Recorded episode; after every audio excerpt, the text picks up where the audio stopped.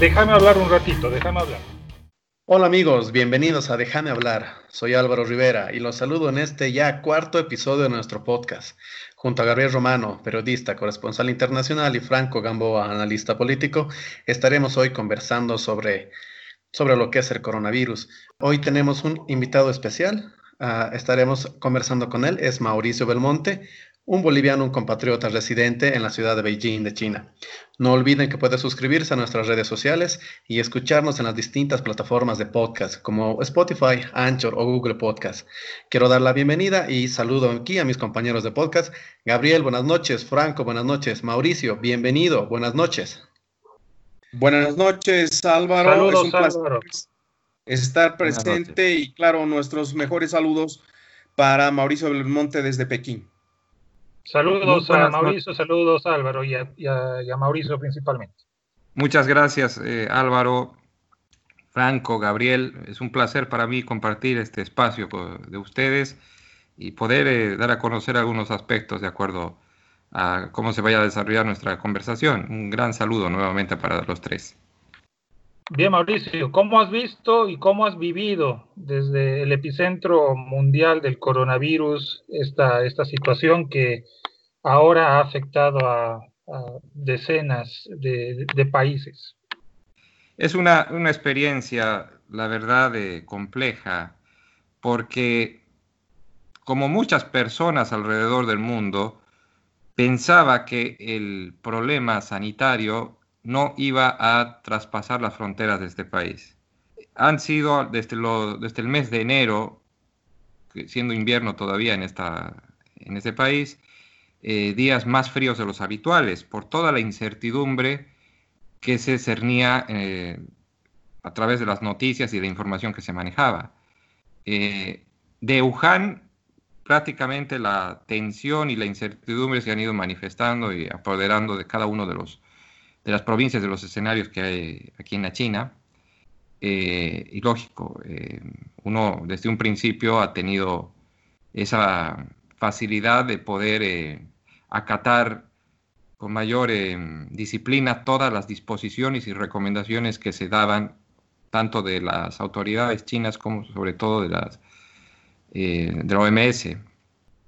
Ha sido, han sido meses muy, muy de mucha tensión, como les digo, de incertidumbre, y, bueno, pero como lo, reitero, ¿no? O sea, uno no creía que esto se iba a rebasar y que iba a degenerar en una pandemia. ¿Por qué eh, no se creía que iba a rebasar? Porque primero uno tenía la cierta certeza que eh, las características de esta enfermedad podían ser fácilmente combatidas en el Estado chino incluso en la, provincia donde se originaba. Pero a medida que transcurrían los días y crecía el número de personas infectadas y por ende de decesos, ya la situación eh, causó una preocupación manifiesta, eh, se podía ya percibir no solo en los medios, sino en las acciones que empezaron a, a tomar las autoridades. Cuarentena para la Wuhan, estricta, severa, eh, Beijing eh, empezó a cerrar todos los negocios, lo que todos ya conocemos a estas alturas, que eran recomendaciones que para mí eran inéditas, ¿no? en, en, los 43 años de vida que tengo, que me obliguen a utilizar una mascarilla, que ya no tenga que ir eh, a un supermercado a cualquier hora, que no me acerque a la gente mucho, estando en el país más poblado del mundo justamente salir al ascensor y tener que utilizar guantes de láctex o no tocar ninguna superficie de metal. Hasta el día de hoy el ascensor en esta vivienda al menos tiene todas las superficies forradas con nylon. Hay un Kleenex para emplearlo. Todas estas medidas, por ejemplo, me hacían sentir como si no estuviese habitando la Tierra. Es una situación de, de novela, permítanme expresarlo así. Eh, salir, claro, no tomar buses, eh, moverse en lo posible fuera de esos eh, ámbitos de, transportes masivos, ¿no? Metro, buses. Es una suerte que el lugar donde yo trabajo no está tan lejos de esta vivienda. Entonces yo puedo caminar media hora, un poco menos, todos los días y, en ese momento sobre todo evitando a la gente. Si, alguien, si escuchabas a alguien estornudar era un sospechoso, decididamente, y te sentías susceptible. Entonces ha sido, ha sido complicado, como lo es ahora para el resto del mundo, por supuesto. Debo decirlo que ya estoy relativamente acostumbrado a emplear el barbijo como si fuese una prenda de vestir más. Eh, me incomodaba y me sofocaba, pero bueno, ahora lo tengo que hacer, ¿no? Incluso aquí se ve mal que alguien no esté utilizando un barbijo. A ese punto hemos llegado, de cuestionar a la persona que no está empleando un barbijo. Niños, ancianos, choferes de bus, barrenderos en la calle, eh, entras a un banco, el oficial que te atiende te usa un barbijo, el guardia te abre la puerta, tiene un barbijo. Las reuniones aún están, eh, no se permiten, digamos, y tienes que asistir a un, lugar determinado eh, con la administración pública, ellos no te reciben, todo es a través de Internet, como lo están haciendo las clases. Las clases, tanto para los niños como para las, eh, los estudiantes universitarios, se realizan a través de Internet. Precisamente ahí eh, quisiera introducir un, tema especial. Em, sabemos que las circunstancias de la pandemia están obligando a suspender las actividades en los sectores tanto público como privado. Eh, sabemos que la debacle económica es también a nivel global un dato prácticamente inocultable, pero al mismo tiempo eh, las condiciones de eh, la economía digital, de la ciudadanía digital, de todo lo que significa un relacionamiento totalmente virtual a través del Internet, se ha convertido en una necesidad y al mismo tiempo en un crecimiento agigantado permanente. Eh, Mauricio, ¿cómo ves esto de eh, la otra cara de la medalla? Por un lado, eh, la crisis, la pandemia, mm, el, terror de contagiarse, pero por el otro, todo lo que significa ahora un relacionamiento estrictamente vía Internet, trámites, atención al público, reuniones, qué sé yo, de carácter interinstitucional eh, vía, me imagino, Skype, otras circunstancias que desde el punto de vista también político y académico han sido caracterizadas, por lo menos en los medios eh, occidentales, como el, espionaje perfecto, ¿no? Y que la China estaría liderando también estas eh, actitudes. Pero yo creo que ahí hay una exageración. Pero ¿cómo ves, Mauricio, este salto prácticamente imprescindible hacia una ciudadanía digital, actividades de carácter digital eh, imprescindibles para garantizar el distanciamiento social como una necesidad de supervivencia en este caso, ¿no? Eh, déjame hablar, sí, Franco, mira, has, tocado un, tema, un punto importante porque ya la ciudadanía china, vamos a hablar sobre todo de la gente joven, de mediana edad, está muy acostumbrada al empleo de la billetera eh, digital. Como saben, aquí prácticamente eh, pocos emplean los billetes físicos. Todo va por internet. Tú tienes tu cuenta em, encriptada en tu, dispositivo, en tu celular. Entonces, eso ha permitido que, por ejemplo, eh, se pueda contener y sobrellevar de mejor manera esta circunstancia incluso hasta para el pago, el contacto personal que se tiene con los conductores de vehículos, en fin, o cuando vas a algún determinado lugar. La gente estaba muy susceptible, por cierto, con el, con el manejo del dinero.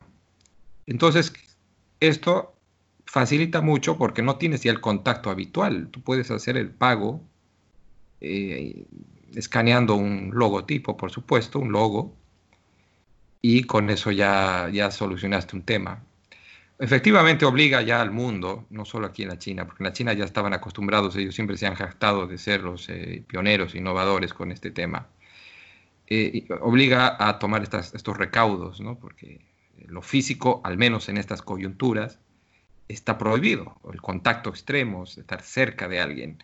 Eh, no, no, no es para nada recomendable en estos momentos. No sé qué vaya a ocurrir después, pero ahora se ha por ley.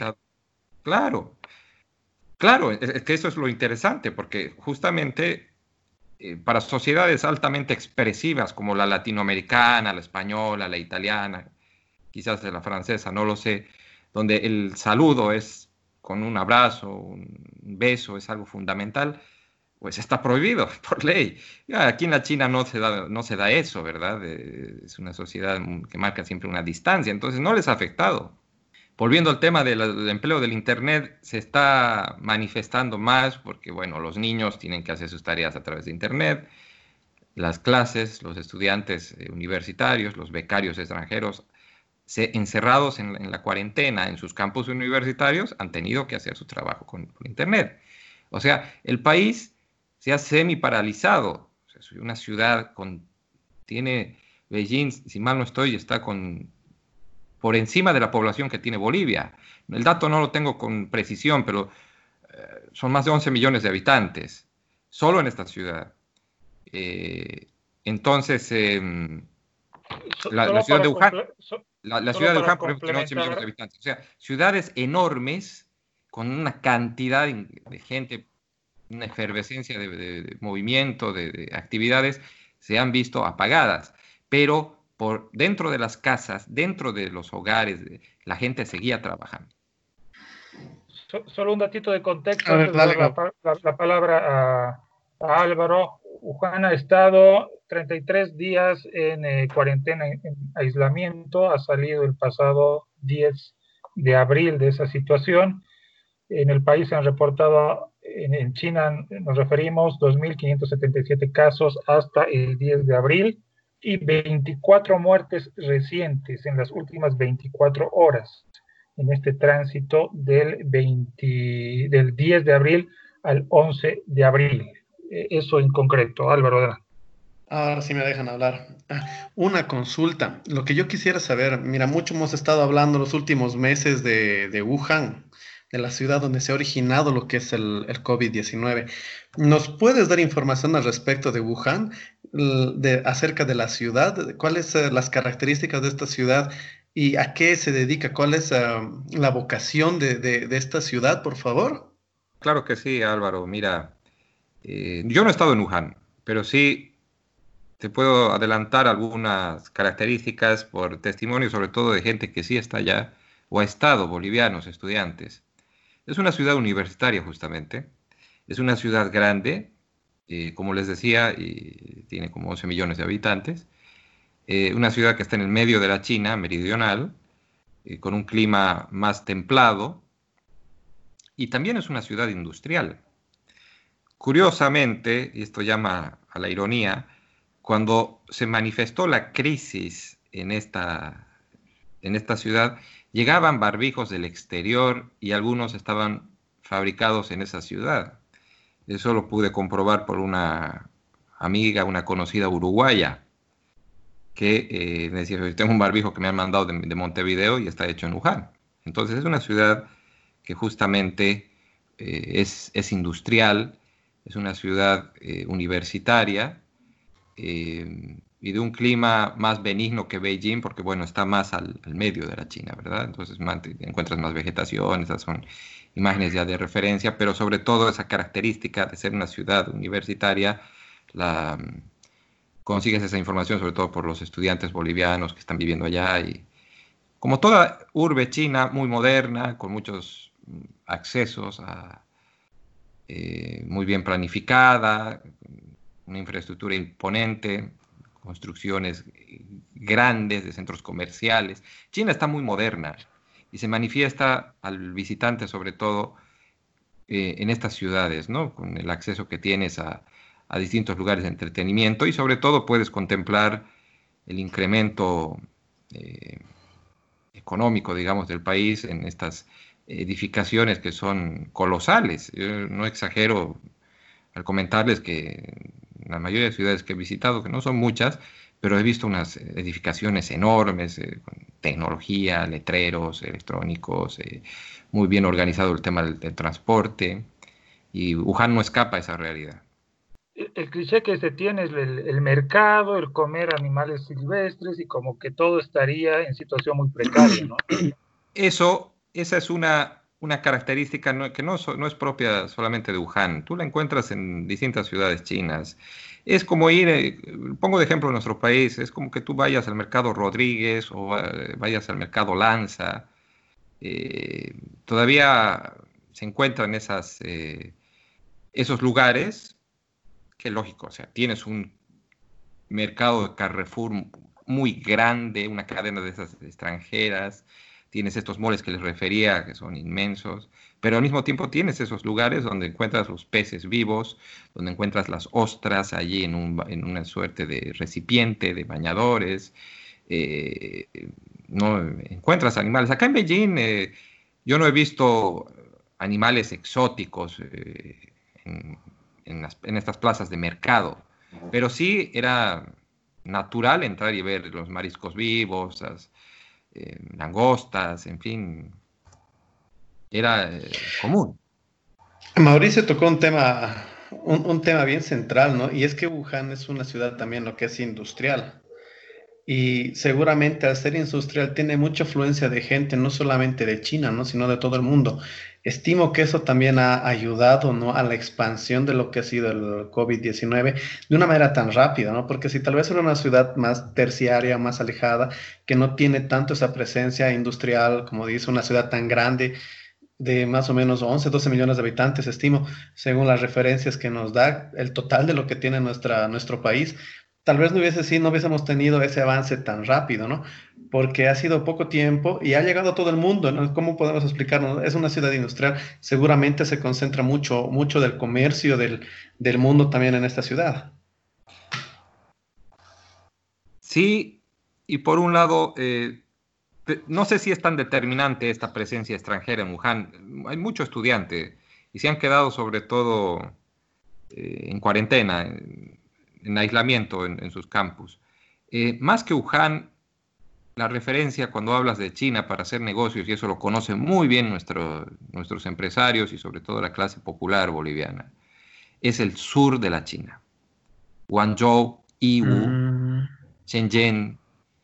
O sea, estamos hablando de si agarras un avión, trasladarte de, Beijing al sur en tres o cuatro horas de vuelo. De Wuhan a este lugar deben ser unas dos horas y media, qué sé yo.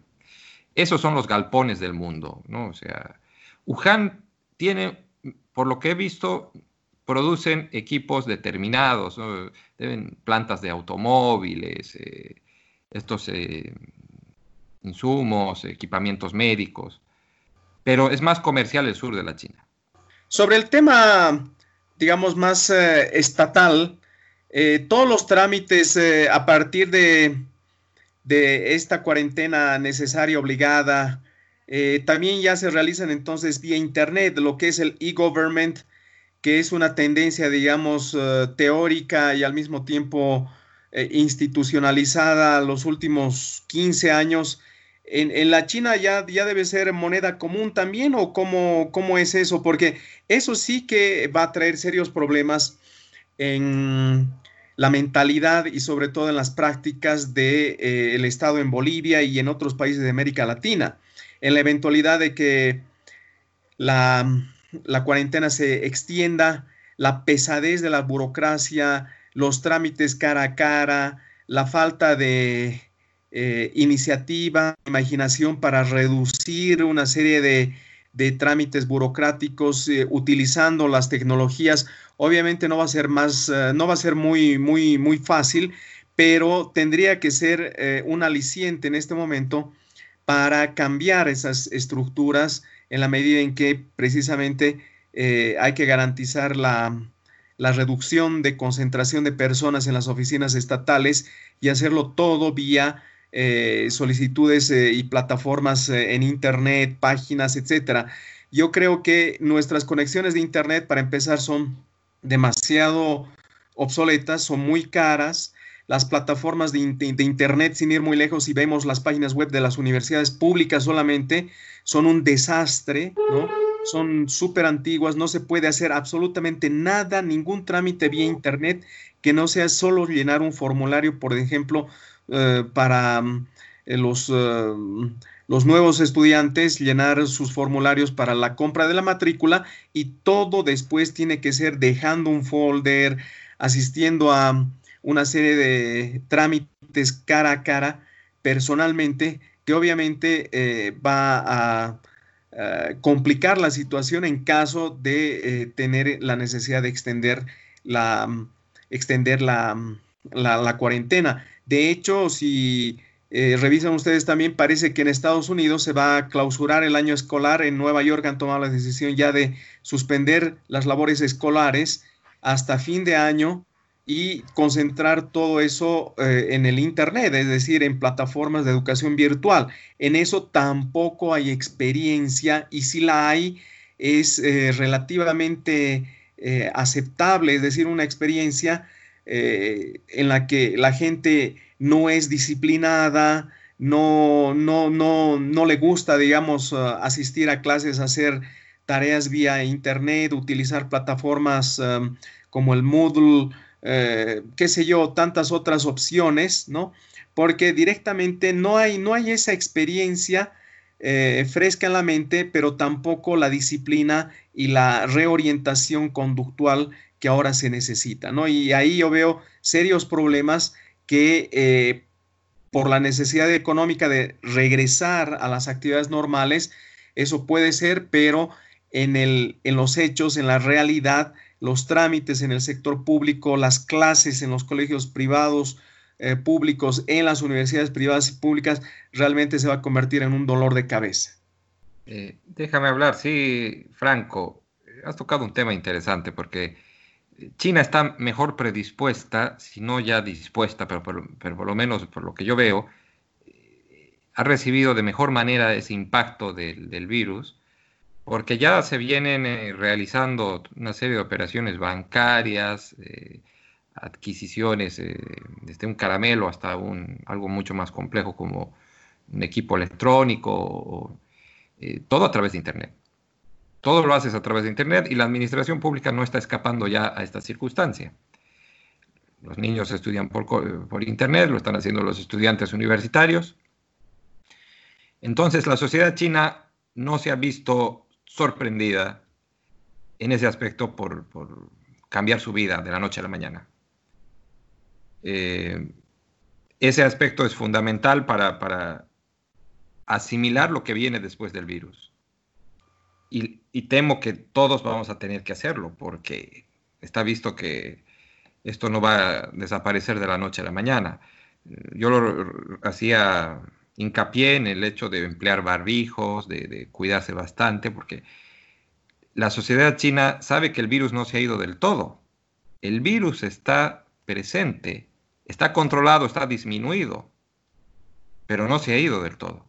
Entonces, tengo que seguir viviendo, tengo que seguir haciendo mis actividades, entonces aprendamos a vivir con el virus.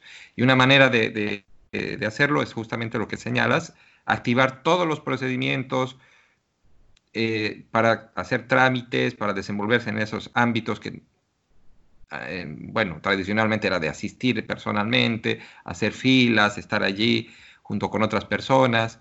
Ahora no puedes ir al banco, el banco tiene horarios diferenciados de trabajo, tienes reglas que cumplir, tienes que registrarte, dar tu teléfono por donde vayas, presentarte con datos fidedignos, dar esos datos fidedignos a la gente que te va a atender, ellos saben quién eres, saben dónde te pueden encontrar porque tienen que controlar a la gente que está andando por las ciudades para saber si está infectada o no. Nos hablabas fuera de grabación justamente toda esta nueva burocracia, si vale el término, ¿no?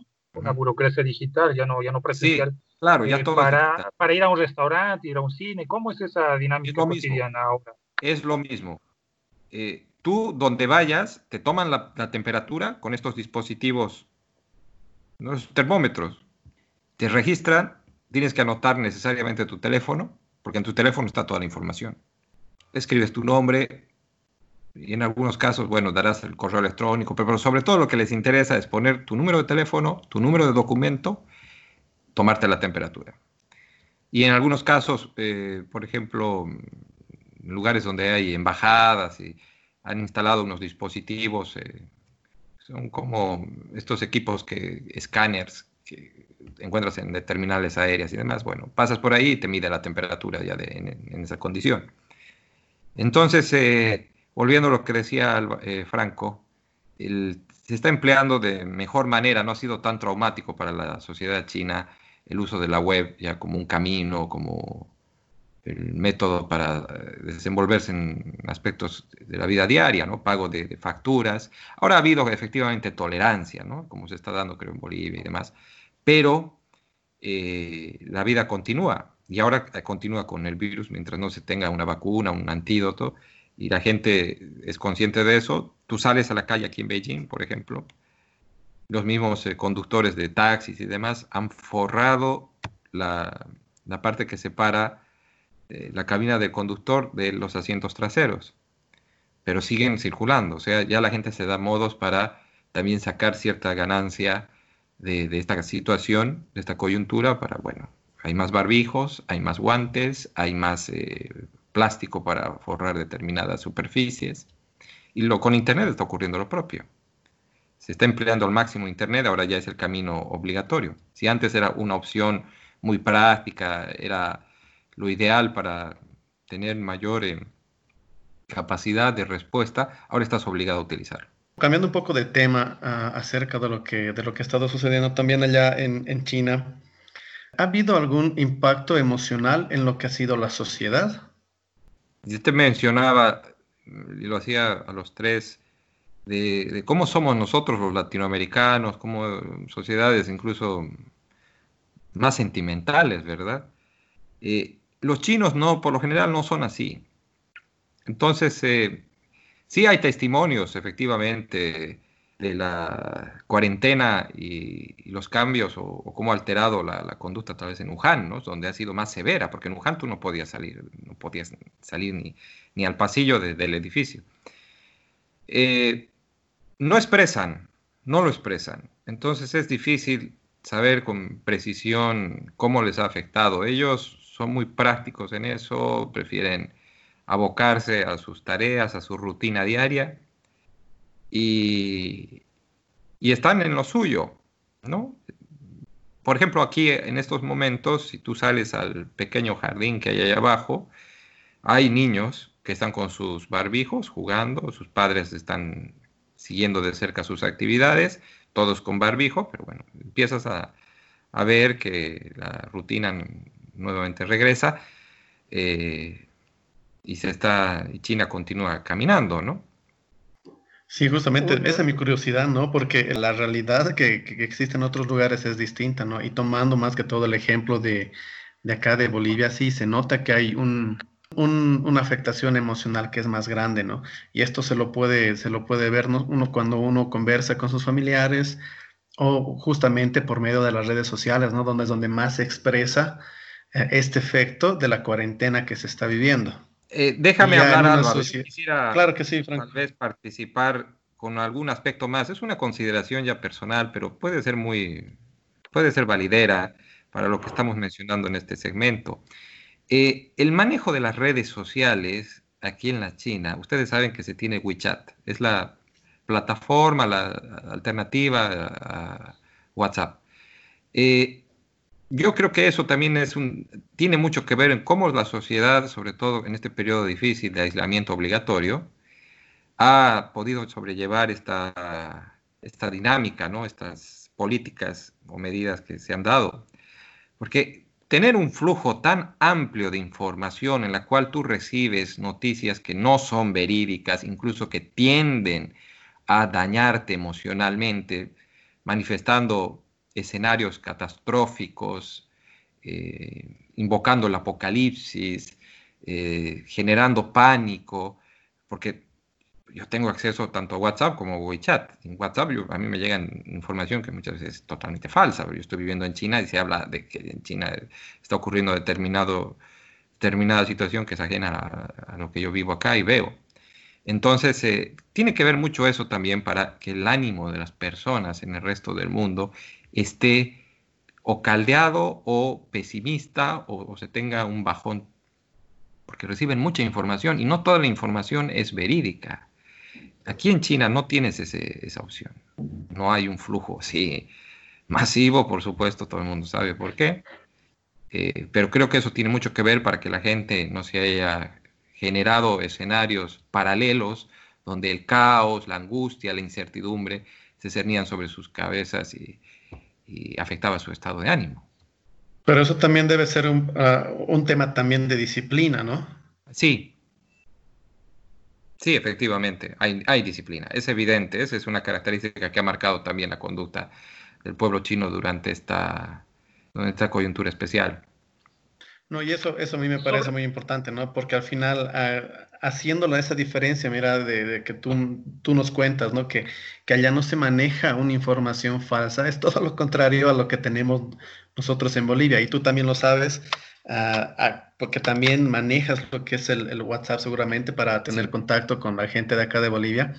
Te llega un montón de información que, que mucha gente no lo llega a diseminar, no, no llega a, a, a consultar una fuente confiable para poder reenviar y vivimos en una espiral de, de mensajes que, que, confunden mucho a la gente, ¿no? Y que nos pueden llevar a tomar uh, decisiones personales de manera errónea. Lo que no sucede allá, ¿no? Claro, exacto, exacto. Aquí tienes una versión que es la oficial y por la cual debes conducirte, ¿no? Sobre el punto, déjame hablar.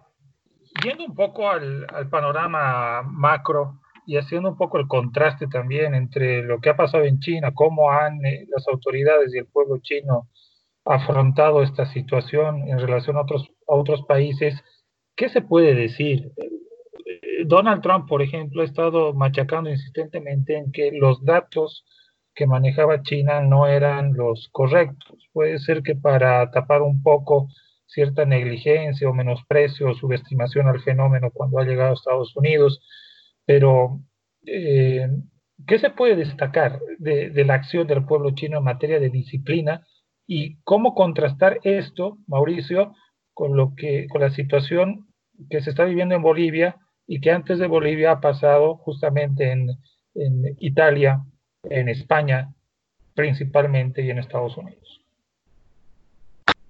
Es evidente que hay un trasfondo político, eso es innegable y creo que es una práctica común, inherente a la vida del hombre, ¿verdad? Y sobre todo en circunstancias especiales, eh, inéditas, históricas como las que estamos viviendo. Yo lo, que puedo decirte es que eh, la sociedad china ha cometido, ha asimilado todas estas, todas estas eh, políticas, medidas, con mucha disciplina. Eso es evidente. Ha sido más fácil llegar a ese consenso, digamos, aquí que en otros lugares. Eso seguro lo podemos observar a través de la lectura que se hace en los medios, en los medios de comunicación, en fin. Eso ha permitido que el trabajo de las eh, autoridades se realice mejor. Sigo pensando, puedo pecar de ser reiterativo con esto, pero que el tema en sí del virus se lo ha visto de muy lejos. Eh, Incluso eso tiene que ver también cómo se observa eh, y se evalúa este país, a la China. Todo el mundo sabe ahora que es una segunda economía, un país que ha ido creciendo a grandes pasos en los últimos años, que es el galpón del mundo. Pero es una, todavía, al menos me animo, y ustedes en eso me, me dirán si estoy equivocado o no, eh, la lectura que se tiene de China es tan distinta y distante ante todo como la distancia que nos separa. Eso evidentemente tiene que ver, tiene incidencia con lo que está ocurriendo con el virus. todos, y debo decirlo hasta yo mismo, en algún momento hemos creído que esto se iba a solucionar y que era un problema evidentemente chino. Indistintamente de dónde se haya originado y, y al trasfondo político que se menciona respecto a eso, ¿no?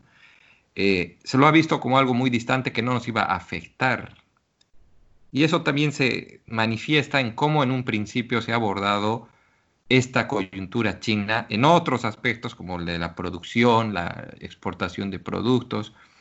Si ustedes se ponen a ver, son pocos países los que le han tomado el pulso a la China durante este auge y esta eh, manifestación de su esta eh, manifestación eh, económica, ¿verdad? O sea, poder eh, jugar un papel preponderante en el contexto internacional, sobre todo con la producción masiva de, todos los productos.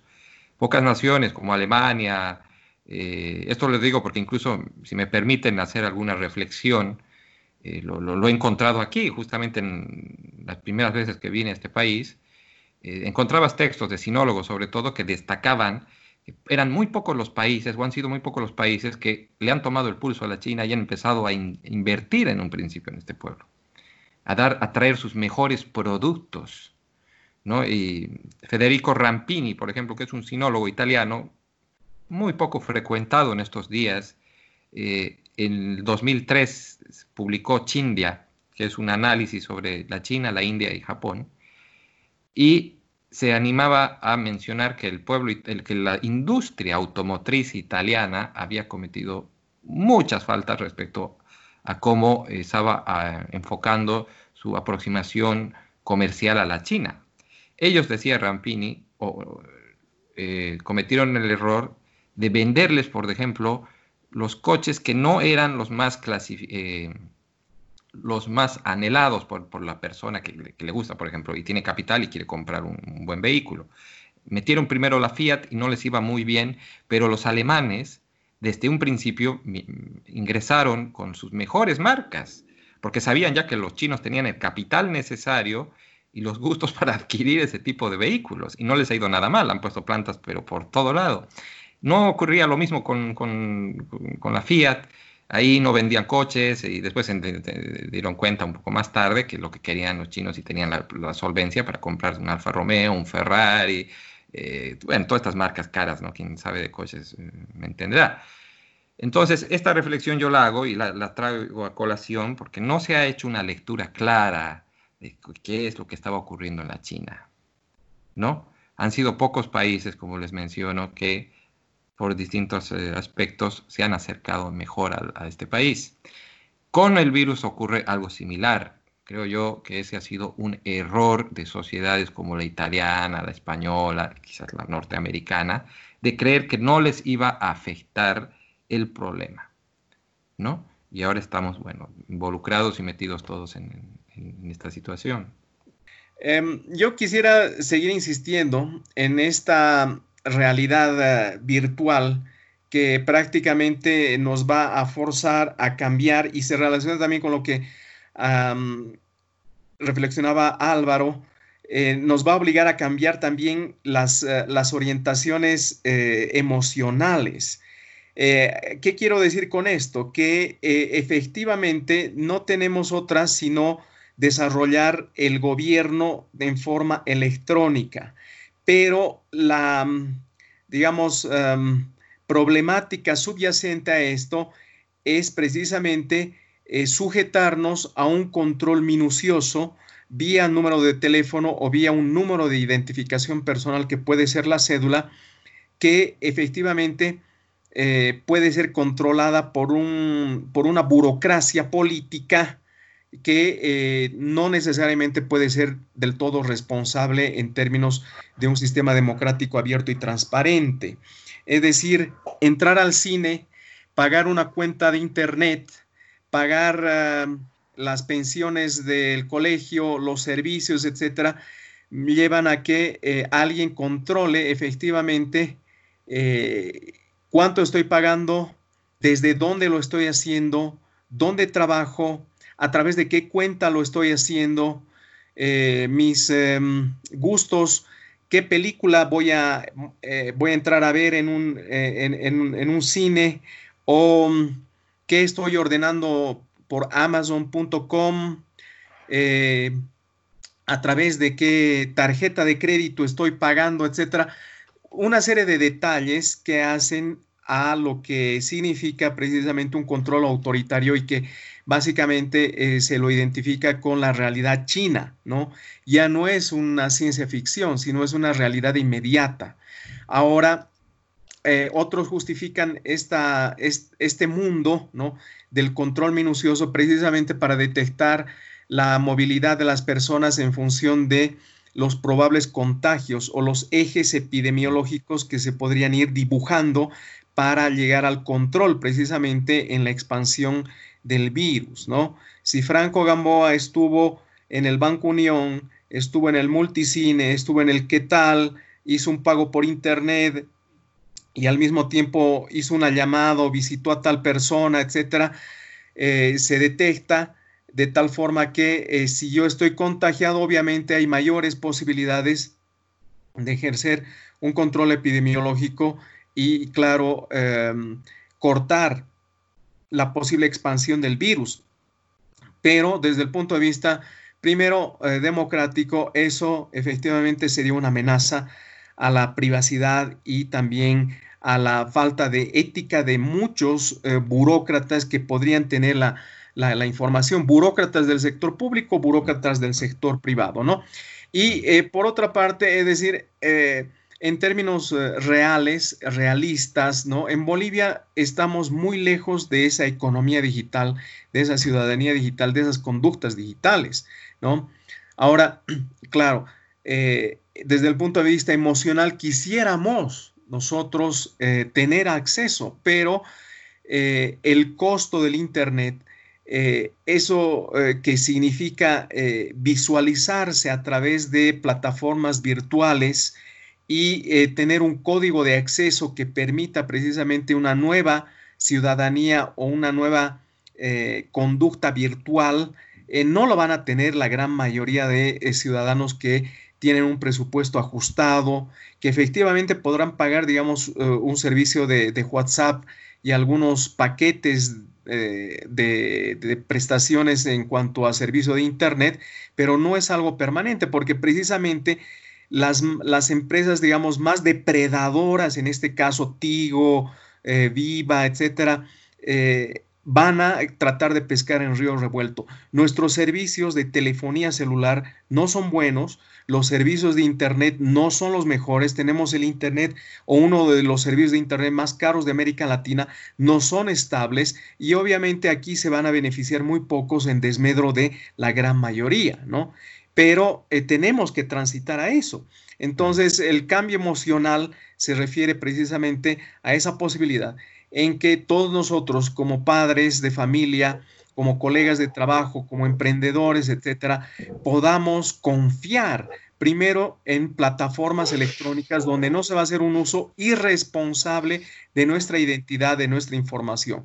Segundo, confiar en un sistema, en una provisión del, servicio y de un sistema de servicios eh, multidimensional que también va a ser responsable, que no se va a caer, que no va a ser eh, un costo excesivo solamente para beneficio de unos pocos, ¿no? Y que finalmente se convierte en un objetivo político transparente. ¿No? Es decir, a manos de un gobierno eh, no solo legítimo, un gobierno responsable. Que no haga un uso eh, eh, irresponsable, un uso tipo espionaje que perjudique a las personas. Entonces, ese dilema, ese cambio actitudinal, generacional y económico, creo que va a generar una serie de conflictos. Yo veo que eh, más allá de ser una oportunidad, va a ser un eje de conflicto también aquí en el país. Mm. Ah, acotando lo que dice Franco y más que todo respondiéndole, había hablado mucho sobre lo que son los datos, ¿no? Y con este ejemplo que, que nos brindaba Mauricio acerca de cómo, están manejando en, en, China este caso.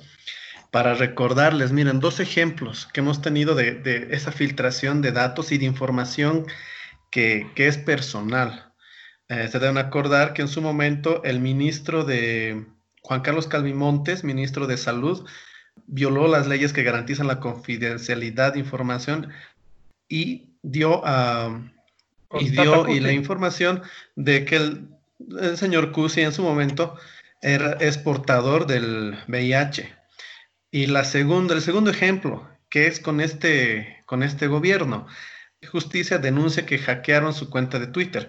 Lo que decía esta, la, cuenta del ministro de Justicia, Álvaro Coimbra publicó un comunicado en el que se hacía conocimiento de una lista de personas que eran las portadoras del eh, coronavirus, del COVID-19, y que las personas que las conocían y que, se habían, eh, eh, que habían tenido contacto con ellas debían a personarse o, bueno, contactarse con las autoridades para, para hacerse lo que son los análisis y demás, ¿no? Y poder, en su momento, poder evitar eh, que se propague el virus. Entonces ya tenemos dos ejemplos de algo que nos está hablando Mauricio, de algo que está pidiendo Franco, pero de que en la práctica pues ya le hemos, ya le hemos cagado, ¿no? Ya hemos tenido dos ejemplos en el que los datos que son personales acerca de lo que son enfermedades eh, pues se han, se han vulnerado ¿no? esos, esos derechos de lo, que es, de lo que viene a ser transparencia y de que no se revelen estos temas confidenciales. Uno en la anterior gestión del, del movimiento socialismo y esto último que es de estos días, ¿no? Del ministro de Justicia Álvaro Coimbra. Si me dejan hablar, por favor.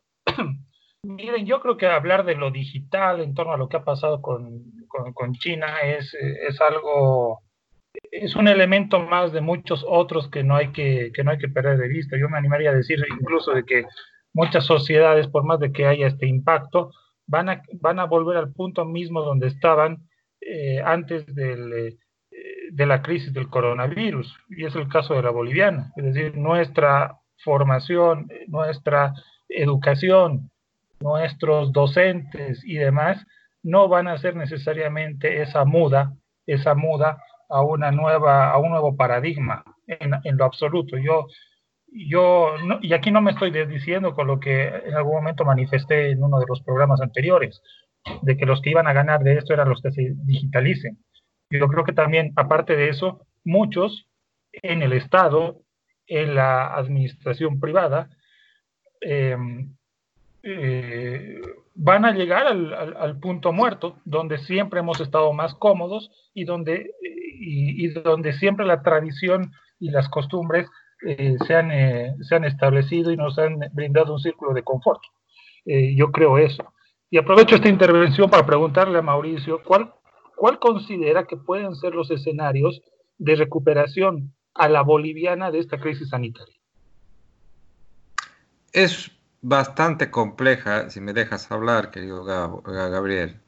Eh, no sé si yo podría anticipar una, un escenario, eh, sobre todo en lo que refiere a nuestra situación, ¿no? en, el escenario nacional, eh, porque el virus ha, ha, demostrado tener una letalidad mayor a la que se estimaba, a la que se pensaba, y las distintas medidas de contención, eh, en cierta manera, no, no, se ajustan o no son de difícil asimilación a nuestro ser nacional. Y por ende también, bueno, esa, esa condición económica de muchas personas, no solo en Bolivia, sino alrededor del mundo. Quieras o no, uno va a tener que asimilar todos estos cambios que propone eh, la, coyuntura sanitaria y que se manifiestan en, en estas acciones que están tomando eh, pa países con la envergadura y la trascendencia como tiene China. Naciones que tienen un mejor, eh, una mejor perspectiva o tenían una mejor perspectiva, una mejor infraestructura para eh, recibir el virus, si vale el término, se han visto colapsadas, se han visto por los por de bruces en el piso, como la italiana, la sociedad española, en fin, y ahora están pidiendo soporte, ayuda, colaboración, asistencia a la China. Para el, para el caso nuestro vamos a tener que dar cabida eh, a, ver de una buena vez que las cosas se tienen, ante que la crisis uno tiene que dar lugar también al ingenio, a la, a, prácticas que no, han sido siempre usuales, ¿no? nuestro era más eh, embadurnarnos de lo político, de depender mucho del Estado, pero esta situación que se manifiesta en el mundo está dando espacio para que el ingenio, la inventiva se manifiesten, ¿no? O sea, quien tiene esas características, bueno, pueda eh, salir y demostrar su, sus virtudes y las capacidades que tiene para lograr eh, ante la sociedad eh, emprendimientos que permitan subsistir y poder ganar también eh, beneficios. Es bien difícil. Yo la verdad veo que somos sociedades que estamos adormecidas, sociedades que se han dejado estar por, dependiendo mucho del Estado o en, el caso, por ejemplo, de, de Bolivia, de Perú, con estos em, emprendimientos particulares, sobre todo en el área comercial, ¿no? que se desentendían mucho de, la sociedad, de algunos aspectos fundamentales, mientras mi negocio esté bien, mi ruta comercial viajando a la China o a cualquier otro lugar no se ve alterada. O sea, era como un desentendimiento de lo que ocurría en la sociedad. Entonces, yo creo que una etapa post-COVID eh, o coronavirus nos va a mostrar realmente en qué nivel estamos y qué es lo que tenemos que hacer, así nos guste o no. Va a ser muy difícil, evidentemente va a ser difícil. Y por eso mismo yo no podría precisar qué escenario tenemos por delante, ¿no? Que vamos a tener que estar obligados a, seguir de, cerca lo que hacen otros países.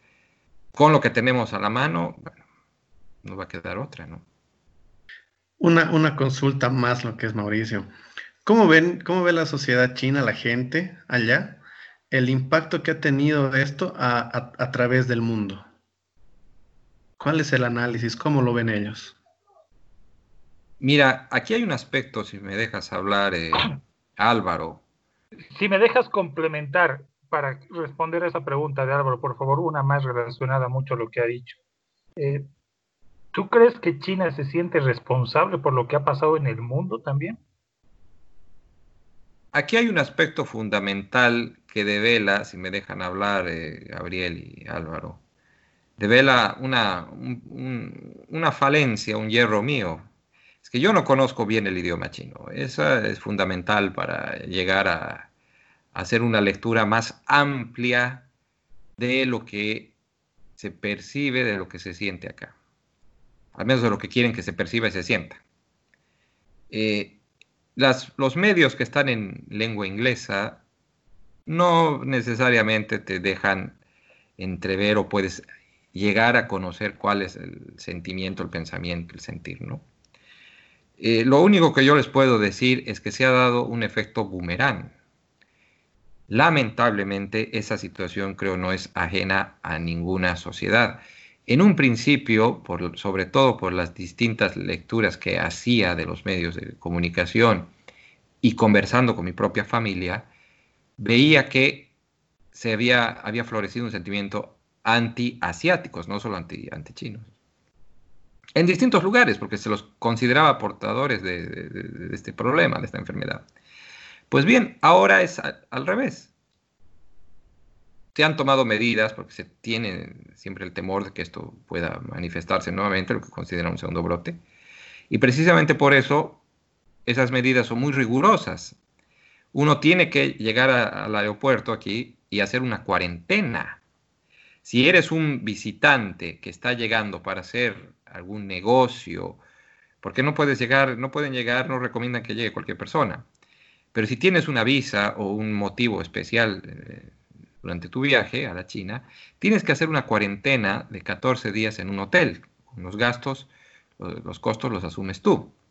Si estás llegando con, como diplomático, con una visa oficial, se asume que tienes ya un lugar donde llegar, para aquellos que tienen vivienda asegurada, tendrá que hacer la cuarentena en ese lugar. Ya no se llega directamente a Beijing, se aterrizan en ciudades dispuestas por las autoridades para que allí se les hagan los chequeos previos. Una vez que se evalúa a esa persona por más de 10 horas, recién puede tomar otro vuelo hasta Beijing. Esas han sido las medidas. Y por supuesto, ¿no? Ahora como se sabe que el problema afuera eh, ha cobrado mucha fuerza, eh, los extranjeros que llegan acá no son, son, bueno, también de alguna manera discriminados porque son sospechosos. Es así. Así es. Eh, déjenme hablar, estimados amigos, para pasar ahora a un, tema un poco más, más liviano, pero no deja de ser importante. realmente me ha me ha impactado ver eh, las celebraciones de la Semana Santa. Eh, bueno, porque además soy católico, no solo del Papa por la televisión, sino otros eh, eventos de carácter religioso por la época de la Semana Santa, reitero nuevamente, completamente vacíos, ¿no? que fueron una, una, necesidad, ¿no? Y que son explicables, ¿no? Pero por detrás de eso yo me ponía a pensar también un poco en el vacío de la espiritualidad que nos está tocando vivir. Es decir, más allí del credo eh, católico en mi caso y de otros, creo que este encierro, esta, estas descoordinaciones entre el gobierno central, departamental y municipal, eh, estas em, decisiones políticas sobre el futuro económico y de las políticas de salud, etcétera, me han mostrado que hay un vacío espiritual en nuestra sociedad boliviana. Me explico.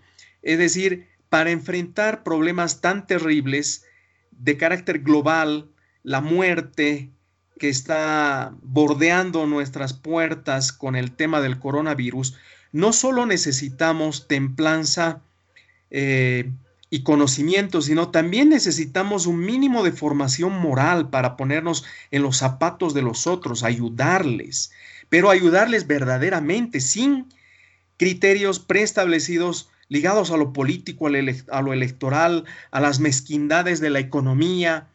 Entonces, el vacío en las iglesias, el vacío en las transmisiones de, de los ritos de la Semana Santa, me hacían pensar en el vacío espiritual, pero también en el vacío moral que estoy eh, empezando a, a, distinguir y que me molesta en la situación boliviana, ¿no? Como muchos compatriotas nuestros han muerto cuando podían tranquilamente ser atendidos o haber hecho un esfuerzo más por salvarles la vida. Efectivamente, no son miles los muertos, pero no tenemos que esperar tampoco para que se conviertan en miles y atenderlos como se debe. La mentira consuetudinaria de algunas personas que no dicen la verdad sobre lo que significa la atención eh, prioritaria de los enfermos con coronavirus, etcétera. Y por el otro lado, como eh, muchos eh, médicos, enfermeras en Italia, en Estados Unidos, efectivamente eh, están destruidos por no poder copar con semejante cantidad de muertos y contagiados y que están tratando de hacer lo mejor posible, ¿no?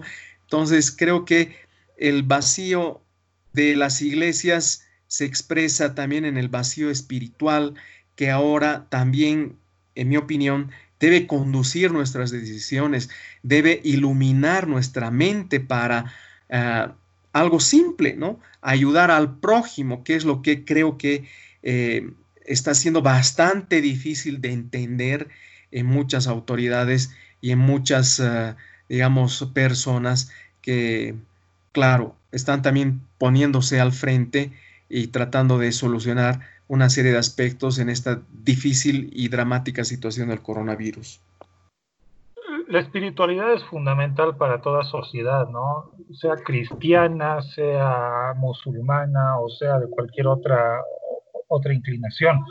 En realidad las, religiones en sí mismas no son malas, eh, considero yo, ¿no? A veces sus miembros son los que tienen los defectos que hacen que, que se las perciba así. Mm. Pero no obstante, en este marco, no ha faltado la gente que ha cuestionado alguna forma de celebración religiosa bajo el paraguas del Estado, es decir, sacerdotes haciendo bendiciones desde helicópteros, eh, con las Fuerzas Armadas o la policía, procesiones con la policía. No digo que no se debiera realizar, pero eh, en torno a eso viene la crítica de si el Estado laico debiera hacer eso o no. Evidentemente es un Estado laico, no un Estado ateo valga, valga la precisión. Pero por otro lado, los más críticos también han, han, contrastado este tipo de manifestaciones espirituales de la población, de la gente o de algunos actores como algo ligado a la superstición. ¿Por qué? Porque estamos viviendo una crisis donde se entiende que, lo que, que la solución fundamental es básicamente científica. Y ahí se puede entender un choque entre eh, las expectativas de unos y las añoranzas y las creencias de los otros.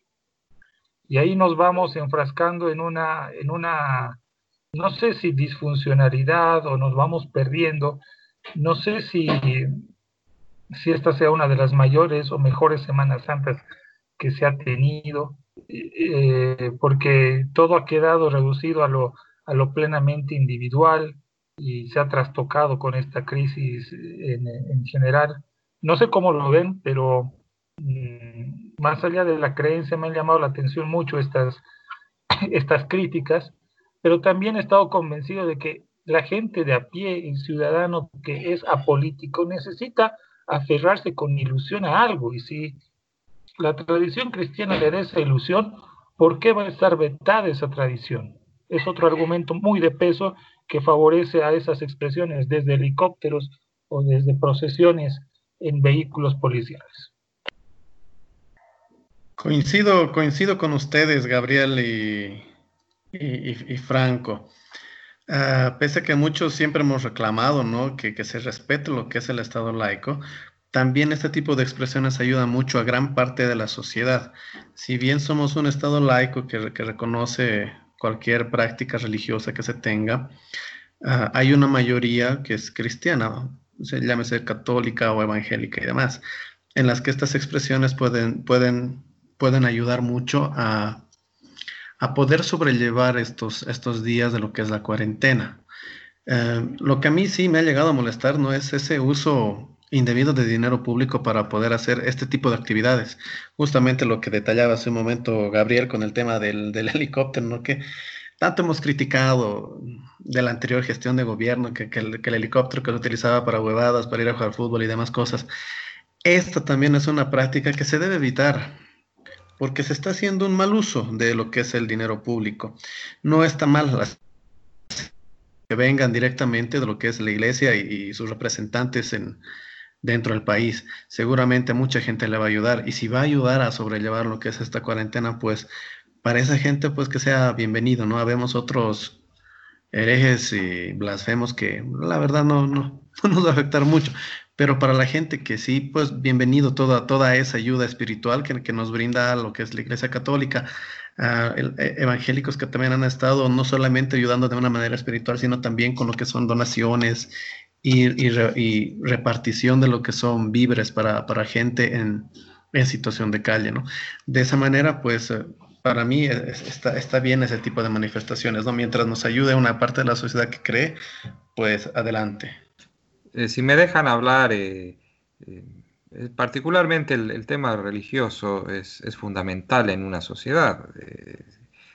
durante estos últimos años, y Bolivia no ha escapado de esa circunstancia, eh, se ha manifestado con mayor eh, frecuencia esa, ese barniz de, lo laico, ¿verdad? O sea, eh, asumir con tolerancia y se incluyen a otras distintas fees, otras prácticas religiosas. Pero aquí hay una coyuntura interesante, porque hasta el momento no hay, no hay una cura, un antídoto al, al virus. Entonces cobra mayor fuerza eh, el pensamiento religioso, la, gente se está escudando aún más en, Dios, eh, porque dice el hombre se ha visto rebasado. El hombre no le está dando solución. ¿De qué sirve tanta tecnología, tanta industrialización? Se ha llegado a, escenarios impensados en cuanto al manejo de equipos, eh, la ciencia de por medio aquí o allá, pero no se está dando solución a algo que se creía que podía solucionarse. Entonces es, es importante analizar eso porque es un respaldo que lógico eh, mantiene ciertos cimientos. ¿no? En lo personal, yo siempre he asumido con mucha convicción y, y orgullo mi formación católica, ¿no? sin llegar a desmerecer o desconocer gente de otras fe. Vivo en un país que no tiene una fe precisa. Conozco gente que es musulmana, conozco gente que tiene otra religión y me llevo muy bien y creo que yo les caigo también de la misma manera menos eso yo percibo. Pero sí es importante destacar la, la presencia de la, de la espiritualidad, de, de, la, de, la, fe, sea la católica, musulmana, evangélica, en fin. Eh, me viene esta reflexión en estos tiempos difíciles de incertidumbres y horas inéditas, eh, no existen ateos, dicen, ¿no? Y si para, para, ver si una persona es atea, súbanla a un avión y que el avión esté atravesando una tormenta y exista una turbulencia enorme ahí, vamos a ver si sigue siendo ateo. Pero bueno, eh, quiero destacar algo más. tiene que ver con, el medio ambiente. seguro ustedes han debido ver, yo lo he visto con mucha, mucho asombro y la verdad me ha sido grato ver animales silvestres en lugares que, donde jamás se los había encontrado. No sé si son verídicas, me parece que sí, las imágenes que destacan la presencia de un venado andino, un ejemplar rarísimo, en el Golfo de Mayasilla, en el... sí, me dejas hablar, Mauricio, es, es fake. Esa ah, el venado que apareció en el golf. Sí, evidentemente las fotografías son del golf, pero esas fotografías fueron tomadas el año 2017. No, es de ahora. un animal que bajó ahí. Sí, es un animalito que, bajó este lugar de golf club, pero las fotografías en sí son del 2017, no, no es de ahora. Lo que sí hemos visto y ha salido en lo que son las noticias, que ha, han aparecido lo que es un, puma caminando por las calles de, Tarija. Sí se ha visto un par de noticias de, camélidos en la ciudad del Alto, ¿no? Por, por algunas zonas del Alto. Las vizcachas en el eh, cementerio Jardín ¿Es fake También. no, hay, no, eso siempre ha habido. Yo, he visto varias veces, pero como que aparecen poco, ¿no? Seguramente cuando hay mucha gente. Ahora sí deben estar bajando en mayor cantidad, ¿no? Comiendo ceras florcitas de los nichos y demás. Curioso, sí, Eso deja entrever que la verdad muchas no estaba tan dañada la naturaleza como creíamos, porque son manifestaciones eh, de animales o la misma vegetación, el, ambiente, el agua, se ven, están respirando, están aliviadas. Ahora no sabemos, eh, quiero destacar una entrevista que le hacían a HCF Mancilla en un medio escrito del país, donde él destacaba eso, justamente que eh, es muy importante para el medio ambiente este respiro que se está dando forzado, obligado a la sociedad, a la humanidad, pero eh, que es esperemos que la gente asuma un poco más de sensibilidad sobre el medio ambiente. Eh, sí, si me dejas hablar un ratito, Mauricio, ¿no? Lo que, lo, que sí yo, yo pienso que es que mucho de, la naturaleza es, es, resiliente, ¿no? No creo que no sea que no está muy dañada, yo creo que sí está bastante dañada. Mm, incluso con lo que pasó el año pasado, ¿no? Lo que ha sido la, esta quema de lo que ha sido la, la chiquitanía y demás tantas hectáreas que se ha perdido pese a eso, ¿no? La naturaleza es resiliente. Entonces estamos viendo que en este poco tiempo, entonces está volviendo a florecer, estamos viendo aparecer ciertas especies animales en lugares que no aparecían porque, bueno, pues había mucha gente, ¿no? Ante nosotros hemos invadido tanto su espacio que ahora que estamos nosotros encerrados, pues ellos están empezando a salir. Y bueno, pues esperemos que también esto sea un, llamado de atención para, para poder mantener en cierta medida algunos niveles de, contaminación que podamos nosotros uh, manejar y poderlos bajar, ¿no? En pos de que, de que esto que está volviendo a aparecer, pues se mantenga, ¿no? ¿Tú crees que eso va a cambiar? Yo creo que nuestra incendia nos, va, nos va a Tampoco creo. Yo creo que nos va a durar muy poco, ¿no? Y mira, justamente hoy día hablábamos uh, de este tema y tomábamos el ejemplo de lo que haya pasado con el agua aquí en, La Paz, donde por este tema de la escasez, entonces se, cortó el agua, eh, se distribuyeron tanques en un montón de, zonas de la ciudad, justamente porque no teníamos... Uh, el agua, ¿no? Entonces se ha ido racionando, pero ahora que ya tenemos lo que son las presas uh, llenas, pues hace tiempo que ya vemos otra vez a la gente manguereando su auto en la calle, otra vez estos negocios de lavado eh, gastando indiscriminadamente lo que, es, eh, lo que es este recurso que aparte es no renovable, ¿no? Que nos vamos a quedar sin agua en cualquier momento. Hemos vuelto a, las mismas prácticas que teníamos antes de la escasez. Mm. Entonces, eso nos muestra que no, pues no, no entendemos, ¿no? Y, no va a ser, y no va a ser hasta que nos vuelva a pasar lo mismo que vamos a querer otra vez, ay, sí, cambiaremos y nos va a volver a durar dos, tres meses, ¿no? Así es, así es, sin duda. Eh, de cualquier modo, em, creo que eh, junto con la necesidad de creencias éticos religiosas de cualquier naturaleza, como estamos conversando, y bueno, eh, reconociendo también que hay una serie de excesos en lo que debe ser un Estado laico, ¿no? De todos modos, eh, los valores ético-morales que están unidos de alguna forma a algún tipo de creencia religiosa tienen un impacto eh, directo en la conducta. en las percepciones, en las relaciones interpersonales, en el reconocimiento de los otros. Esto está comprobado antropológica, psicológica y sociológicamente. La ausencia de criterios morales, fruto de una eh, ah, relajación ultraliberal, la exigencia de una sociedad ultra eh, laica que eh, destruya y diluya absolutamente todo criterio religioso, va a tener un impacto en la conducta y en el relacionamiento de los otros que eh, la va a deshumanizar a esa sociedad. por lo tanto, creo que con motivo de la Semana Santa y reconociendo también la jerarquía, o mejor dicho, la respetabilidad esa era la palabra que quería decir, reconociendo la respetabilidad de cualquier tipo de convicción eh, religiosa, creo que nos invita a pensar que eh, no necesariamente en una situación tan difícil como la que estamos viviendo, debemos contentarnos con el vacío espiritual, con el vacío de valores. Eh, las, las, personas, sobre todo más humildes, como ya lo indicaba Mauricio, quieren algún tipo de de esperanza y eso proviene de algún tipo también de convicción, de reflexión, de consideración religiosa. Y eh, las consideraciones religiosas llevan al reforzamiento de eh, códigos y eh, también reflexiones de carácter ético.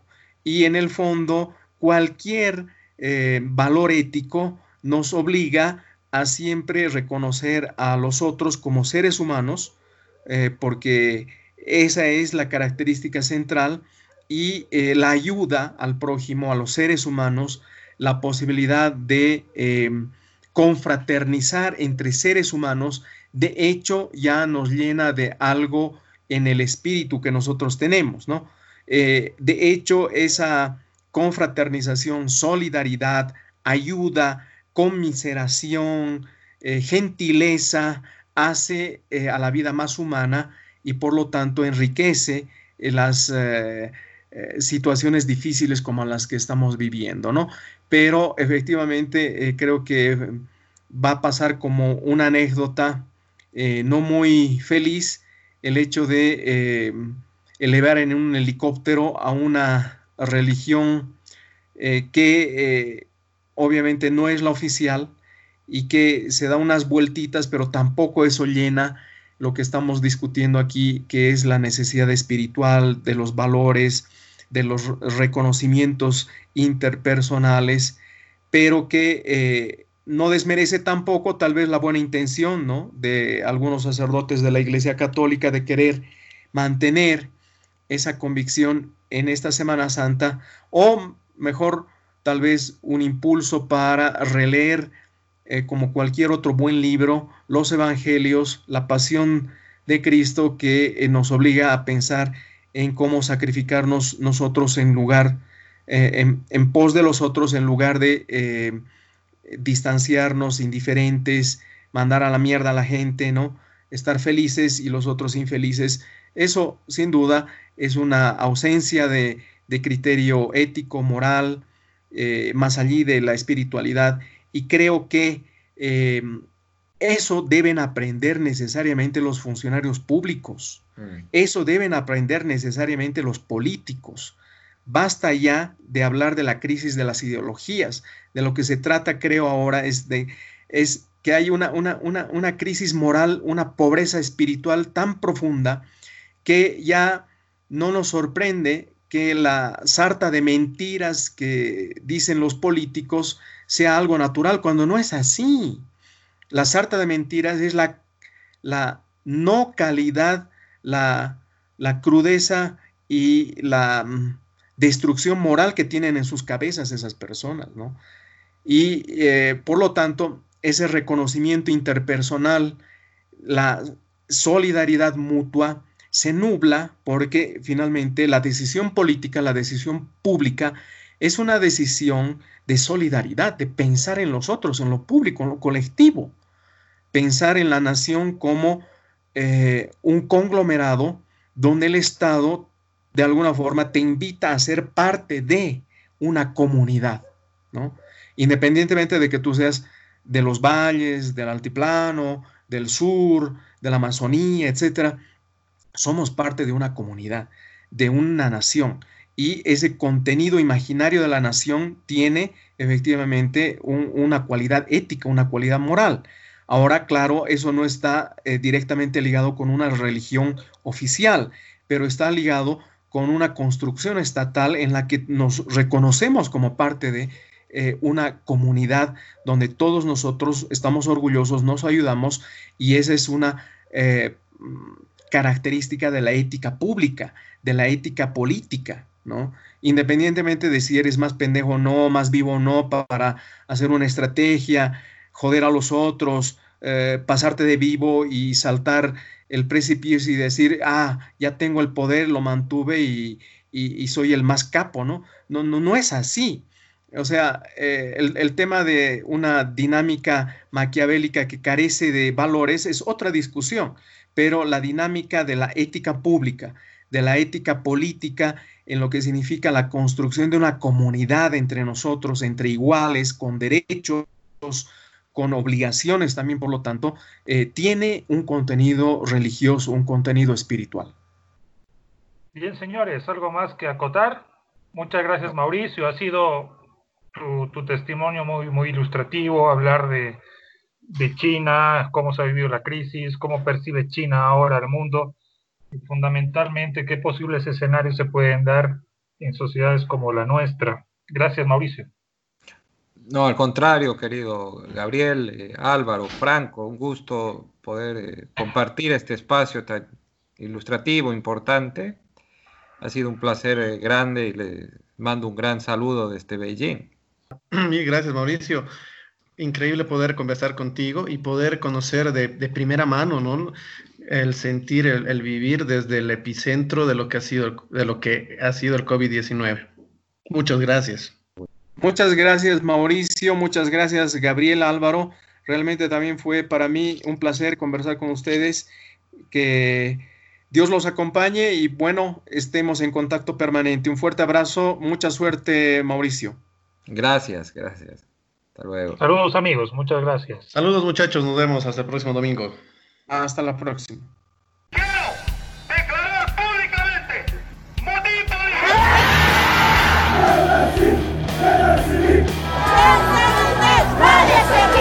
¡Di la verdad! ¡Di la verdad! Déjame hablar un ratito, déjame hablar.